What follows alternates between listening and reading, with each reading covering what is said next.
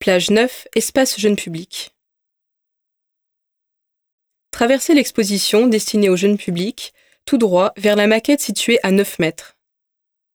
Cette maquette sous vitrine est animée de points lumineux qui montrent le trajet de la saumure puis du sel dans la saline. On peut y voir les galeries souterraines avec le mouvement de la roue hydraulique qui entraîne le mécanisme de la pompe. En surface, sont reconnaissables les bâtiments d'évaporation de la saumure et de stockage du sel.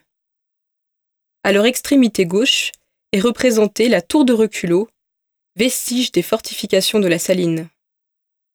Sur les toits du bâtiment d'évaporation, la cheminée de gauche, en brique, et celle de droite, consolidée par du béton, permettent l'évacuation des fumées de combustion du charbon.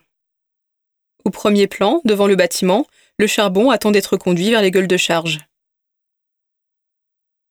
Sortez à présent de l'espace jeune public, laissez l'ascenseur, main droite, et l'escalier, main gauche, rester à ce niveau pour rejoindre la mezzanine, point d'observation des magasins des Vous pourrez alors passer à la plage 10 de votre lecteur.